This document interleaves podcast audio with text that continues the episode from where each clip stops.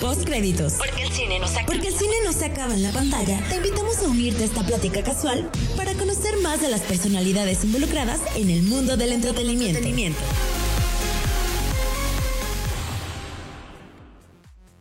Bienvenidos a Intermedio, el episodio entre episodio de Postcréditos. Las plataformas en streaming nos ofrecen mucho contenido que nos está salvando eh, del aburrimiento en estos días de confinamiento por la, el coronavirus. podemos ver ahí desde series, películas, las que ya vimos y las que queremos volver a ver, las que no habíamos visto, las que estábamos esperando. Y también hay un género muy particular que nos toca hablar en esta ocasión, que es el documental. Yo les quiero hablar sobre un documental que vi hace un par de meses en Amazon Prime que se llama The Creepy Line. Es de M.A. Taylor, un documentalista que se ha enfocado más en figuras políticas, específicamente en Obama, con su documental Hype de Obama Effect del 2008 de, y de los Clinton. La primera, el primer documental que hizo fue Hillary the Movie en el 2008, este, el primer documental eh, referente a los Clinton y el segundo fue Clinton Cash en el 2016.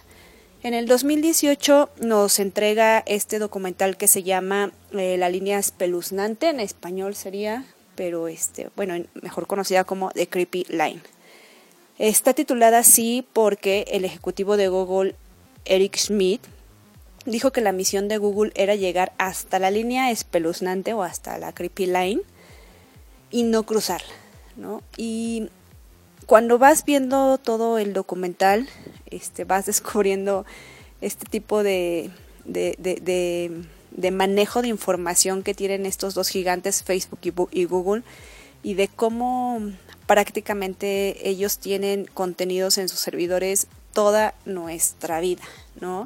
Incluso hablan en el documental sobre que Google te conoce mucho más de lo que te podría conocer incluso tus padres, tu pareja, tus hermanos, tus mejores amigos, ya que realizas búsquedas en Google de, de, situaciones o, consultas eh, cosas que a lo mejor no lo platicarías con nadie más, ¿no? Y todas esas búsquedas se van, este, se, van convirtiendo en datos que va guardando el servidor, Y que así es como te van direccionando luego con todos estos anuncios publicitarios que de repente cuando buscas algo, no sé, este, compra de casa, lavadora, lo que sea, después te están botando todos estos banners con esas este, ofertas de los productos que o servicios que buscaste, ¿no? También otra cosa que hace eh, Google en particular es con su sistema Android, eh, detectaron que eh, a, través de, los de los teléfonos y de los micrófonos que hay en el sistema Android, pueden escuchar también como información tuya y a partir de ahí empezar a mandarte o a direccionarte publicidad específica, ¿no? Eso eh, en alguna ocasión eh, que lo platiqué con Fabs me daba mucha risa porque decía que le había llegado un anuncio de algo que ella no había buscado en ningún servidor y que solo fue de algo que ella y yo estábamos hablando en cierto momento y después le apareció como, como la, el, el anuncio de, de ese producto del que estuvimos platicando.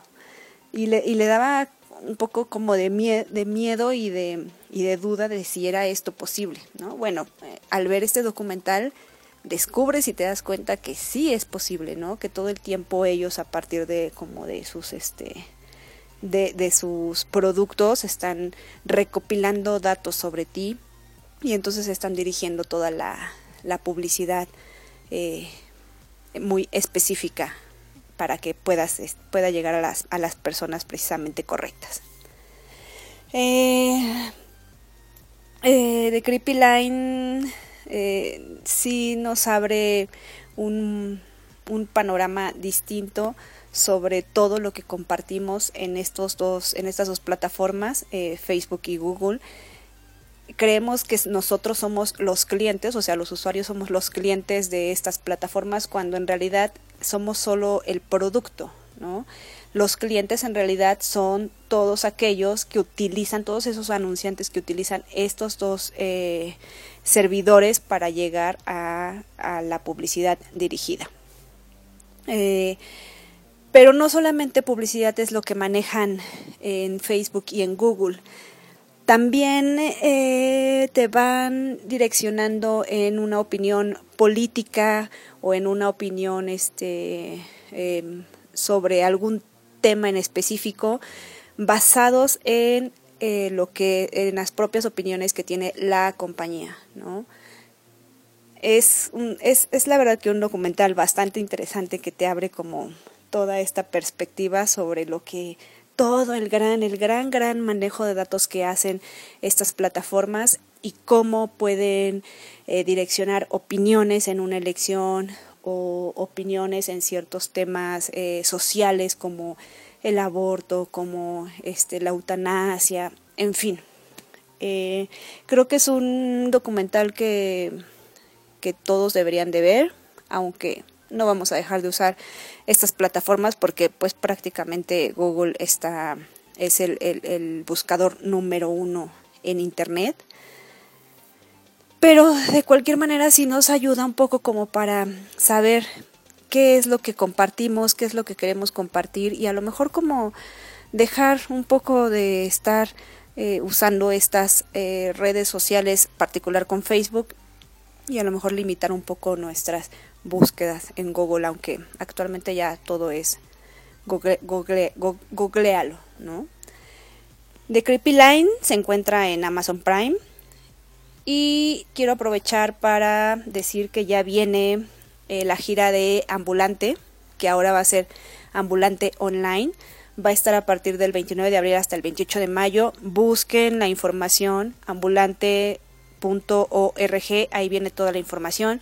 Cada día van a estrenar una, un documental y lo más importante es que es gratuito. Este, ya saben, los, eh, los voceros de, de Ambulante, Diego Luna y Gael García, se aplicaron en, anunciar que, el proyecto de ambulante se pospuso, pero este, se pospuso para hacerlo online. Aprovechemos esta oportunidad y veamos documentales que también este, nos dan un panorama más real o más bien el panorama real de lo que mucha gente está viviendo. Yo soy Jan Osorio y me pueden encontrar en Twitter como Jan-Is y en Instagram como Jan-Oso. Toyo Ito es considerado uno de los arquitectos más innovadores e influyentes del mundo. Algunas de sus obras pueden ser admiradas en países como Francia, Alemania, España y México. Sin Manual es el documental de 2016 escrito y dirigido por el mexicano Francisco González Piña, donde se nos muestra la extraordinaria capacidad del mexicano constructor para enfrentarse a la propuesta de Toyo Ito cuyo resultado hoy conocemos como el Museo Internacional del Barroco, localizado en la ciudad de Puebla. El museo es una obra conformada por 702 piezas de concreto blanco curvado que van de 18 a 25 metros de altura y cuenta con un recorrido aproximado de 18 kilómetros cuadrados dividido en dos niveles. Esto para que se den una idea de cómo estuvo la construcción del edificio en cuestión. Nada fácil. El nombre del documental hace referencia a la improvisación de la que tuvieron que valerse los constructores mexicanos para poder levantar una obra única en el mundo en tiempo récord. Una carrera a contrarreloj en la que todo parecía tan fácil como armar un rompecabezas gigante en tan solo 27 semanas, donde además había problemas de presupuesto. Pero ahí no para la cosa. A través de testimonios y en tan solo 60 minutos aproximadamente, el director nos muestra los días de angustia, el buen humor característico del mexicano y la creatividad que demostraron los ingenieros y responsables de la obra para enfrentar el reto propuesto por el arquitecto japonés. La constructora protagonista del documental deja huella de la capacidad tecnológica del mexicano y nos deja claro que la mano de obra mexicana es de calidad mundial. No necesitas saber de ingeniería o arquitectura para disfrutar este documental, que hasta te puede sacar un par de lágrimas cuando descubres que están cortos de presupuesto en la obra o te puede hacer sentir orgullo por la forma que tienen algunas personas en tomar los retos. Lo pueden encontrar en la plataforma de Filming Latino y recuerden que para poder hablar de cine solo tienen que ver mucho cine, así que espero que lo vean y lo disfruten. Porfa no se olviden de seguirme en Twitter e Instagram, me encuentran como NeoYaotecan.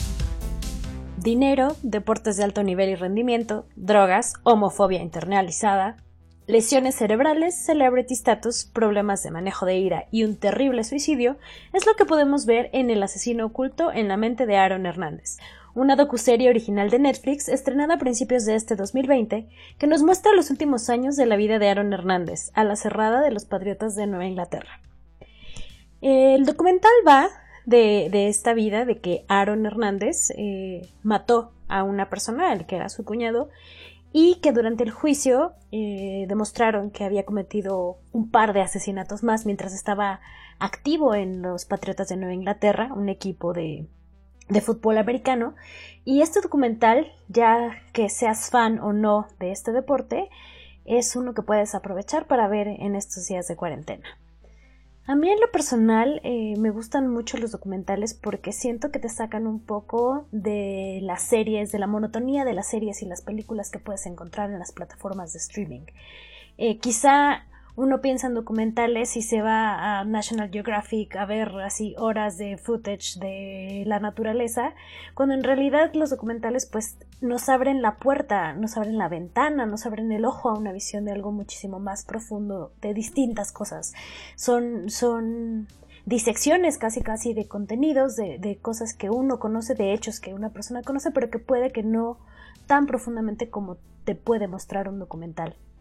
En, este caso, el documental de Aaron Hernández, que como ya mencioné es una, es una miniserie, una docuserie que se estrenó en Netflix originalmente, eh, está bastante interesante porque está construido en tres partes que yo podría decir, de hecho, o sea, son tres capítulos, pero curiosamente, estos tres capítulos se podrían clasificar como tres partes diferentes. Una parte técnica, donde te muestran todos los hechos, qué pasó, eh, a quién a quien mató Aaron Hernández, cómo se sucedieron estas cosas, en qué nivel estaba, en qué con su contrato de los Patriotas de Nueva Inglaterra, que justo acababa de firmar contrato por 40 millones de dólares a sus 23 años. Y eso, eso es la primera parte, te muestran como todos los hechos. En la segunda parte te hacen ver a Aaron casi como un monstruo. Eso es una parte monstruosa de él, de que sí mató a Odin Lloyd, que mató incluso a otras dos personas en riñas callejeras. Te lo muestran como alguien que estaba metido en drogas, eh, que tenía muy malas compañías. Esa es la segunda parte del documental y la tercera ya es la humana, es la parte del juicio, la parte donde se revelan incluso secretos de, de, su vida y te dan otra luz, otro foco de, de esta persona que cometió estos crímenes. Eh, uno, no, no, les quiero contar más del documental porque pues la verdad vale mucho la pena que lo, vale mucho la pena que lo vean, sobre todo porque ves un episodio y te sigues con los demás cada uno dura cada uno dura una hora, entonces son tres horas de tu vida que la verdad no están desperdiciados. No importa que no seas fan del fútbol americano, creo que también eh, está bastante interesante el planteamiento que hacen, ya que Aaron Hernández lo muestran como una persona que tuvo problemas en su infancia, que tuvo, eh, estuvo demostrado que tenía una lesión cerebral bastante fuerte, una enfermedad llamada encefalopatía traumática crónica, y que además tenía, eh, era una persona gay de closet. Entonces, estas tres premisas son las que te llevan a pensar si el asesinato que cometió fue por malas decisiones o fue por enfermedad, no lo sabes, pero eh, gracias a este documental te das cuenta de muchas cosas, del estatus en el que vivía, de, los problemas internos que podría llegar a tener. Y, creo que eh, vale mucho la pena que como personas normales nos cuestionemos que es este chico que tenía fama, que tenía dinero, que tenía poder, porque estaba en uno de los equipos más poderosos de la NFL cuando todo le sucedió, cómo eso no te da la felicidad, eso no te da automáticamente el éxito, no te da, no te, no te exime de tener responsabilidades y que también el que tengas dinero, el que tengas fama, no por eso quiere decir que seas una buena persona, no por ser un deportista famoso a la que la gente voltea a ver como ejemplo, quiere decir que detrás no hay pues no puede haber un asesino, ¿no? Entonces, por este tipo de preguntas que nos plantea el documental, creo que vale mucho la pena que lo vean y pues en estos días de encierro les damos una opción más para que disfruten su cuarentena en medida de lo posible. Y esto fue Intermedio, el episodio entre episodios de postcréditos. Yo soy Fabs y me encuentran en Twitter como arroba la de palomitas y en Instagram como arroba fabsolart. Al podcast lo pueden seguir en arroba postcréditosp en Twitter. Nos escuchamos la próxima semana.